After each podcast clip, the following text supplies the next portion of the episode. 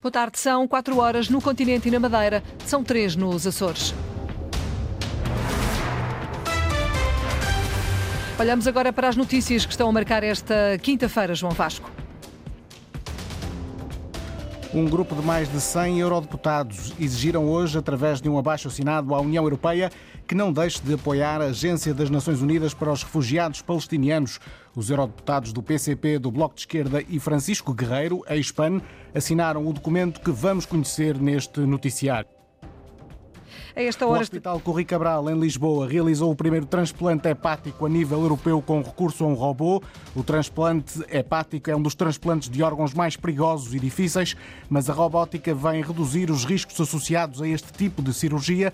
Reportagem sobre esta cirurgia neste jornal. E a esta hora, dizia eu, estão 13 graus no Porto, 16 em Lisboa, 17 em Faro, nas ilhas também 16 em Ponta Delgada e 19 no Funchal. Edição das 4 com João Vasco.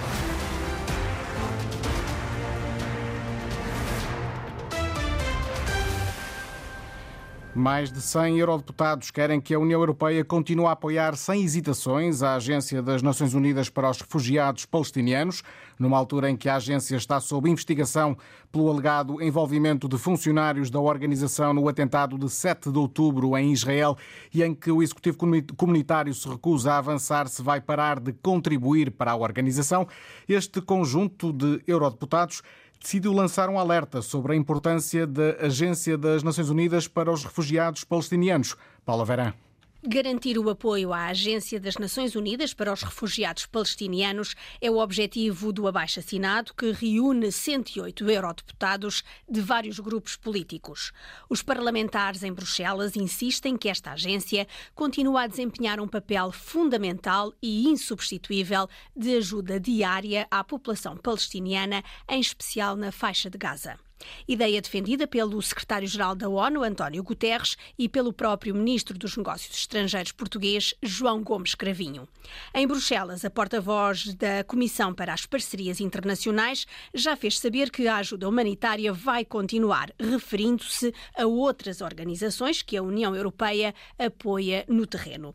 No entanto, a sete dias do final do mês, continua a incógnita sobre os 82 milhões de euros, verba da contribuição contribuição da Comissão Europeia para a Agência das Nações Unidas de Assistência aos Refugiados da Palestina no Próximo Oriente. Esta organização está a ser alvo de investigação depois das suspeitas levantadas por Israel para apurar o envolvimento de um grupo de funcionários da organização no atentado de 7 de outubro. O eurodeputado do PCP, João Pimenta Lopes, considera inaceitável a suspensão do financiamento à agência. João Pimenta Lopes espera que este abaixo assinado consiga fazer com que a agência, não, eh, a agência possa continuar a receber as verbas necessárias ao seu funcionamento. É uma forma de pressão face àquilo que é uma situação incompreensível de ausência de apoio, de, de eliminação desse apoio.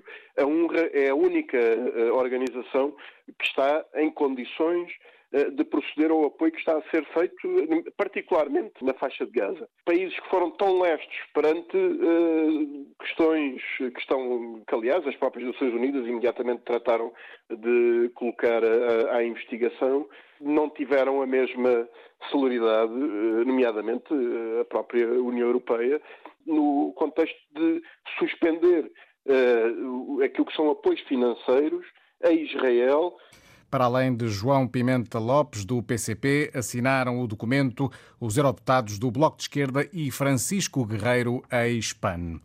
O Hospital Corri Cabral, em Lisboa, realizou este mês o primeiro transplante hepático europeu, totalmente feito por um robô. A intervenção decorreu no dia 5 de fevereiro, mas só hoje foi tornada pública. O transplante hepático é um dos transplantes de órgãos mais perigosos e difíceis, mas a robótica veio torná-lo menos arriscado. Através da reportagem da Teresa Correia, vamos perceber como correu esta cirurgia pioneira realizada no Hospital Lisboeta. Somos os primeiros, a nível nacional e europeu, a realizar o primeiro transplante hepático com recurso à robótica. Ouvimos Rosa Valente de Matos, administradora da Unidade Local de Saúde de São José. O transplante hepático com recurso a um robô aconteceu no Hospital Corri Cabral no dia 5 deste mês. Um homem de 51 anos com cirrose hepática em estado avançado explicou Hugo Pinto Marques, diretor de cirurgia. O robô foi utilizado desde o início da intervenção e permitiu, por um lado, a remoção do fígado do doente e a colocação do novo fígado, executando todas as partes da operação, incluindo aquelas que são mais delicadas.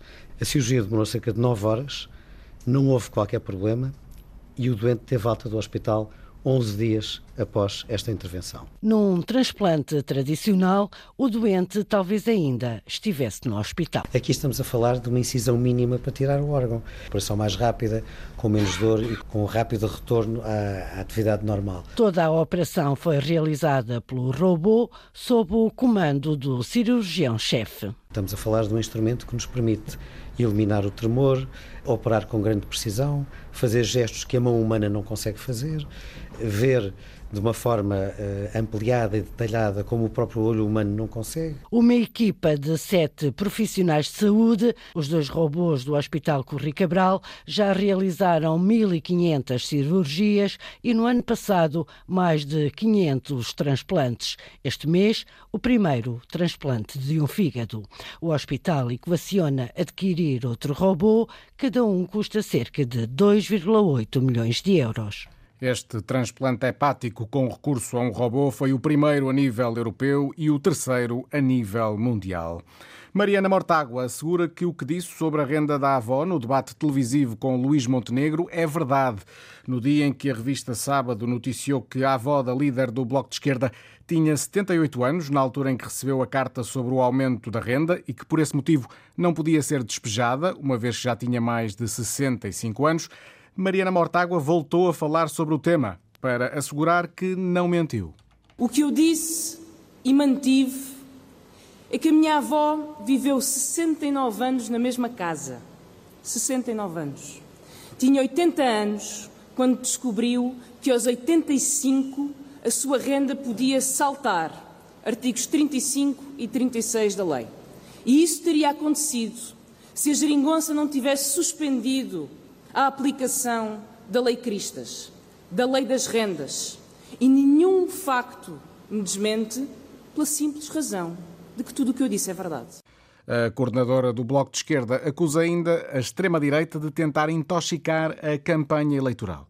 A extrema-direita está hoje a fazer a sua segunda tentativa de intoxicação desta campanha eleitoral.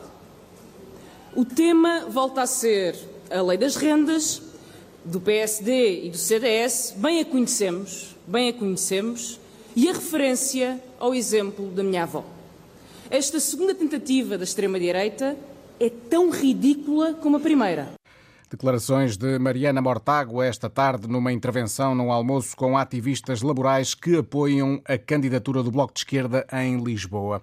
Luís Montenegro garante que só será primeiro-ministro se ganhar as eleições. Hoje, durante uma visita no Algarve, o líder do PSD criticou Pedro Nuno Santos por ter dado quatro respostas diferentes quanto à viabilização de um governo minoritário do PSD nos últimos dias. Já a porta-voz do PAN não descarta viabilizar um governo da Aliança Democrática. Inês Souza Real diz que os eleitores podem contar com o PAN como um travão ao populismo. Nós não sabemos o contexto que vai sair no dia, após o dia 10 de março. Também não sabemos em relação à própria coligação da AD, é uma coisa é o PSD, coisa diferente é a Aliança Democrática. Nós iremos aguardar, iremos eh, fazer a nossa eh, análise após o dia 10 de março e consoante aquilo que seja eh, as condições não só de formação do governo, mas também de proximidade com a agenda do PAN. Agora, há claramente um distanciamento da Aliança Democrática com a nossa agenda e isso as pessoas sabem que contam com o PAN para ser um travão a qualquer tipo de populismo ou de conservadorismo que ponha em causa causa aos valores que hoje são defensáveis na nossa sociedade. Palavras de Inês Souza Real, hoje à margem de um encontro com a Associação de Estudantes de Aveiro. É o primeiro ano de prejuízo em 20 anos. O Banco Central Europeu perdeu quase 1.300 milhões de euros em 2023. Para voltar a encontrar prejuízos no BCE, é preciso recuar ao ano de 2004, ano em que o Banco Central teve um resultado negativo de mais de 1.600 milhões de euros. Em 2022, o BCE teve um lucro nulo no ano passado, após executar as provisões para cobrir a subida das taxas de juro para travar a inflação.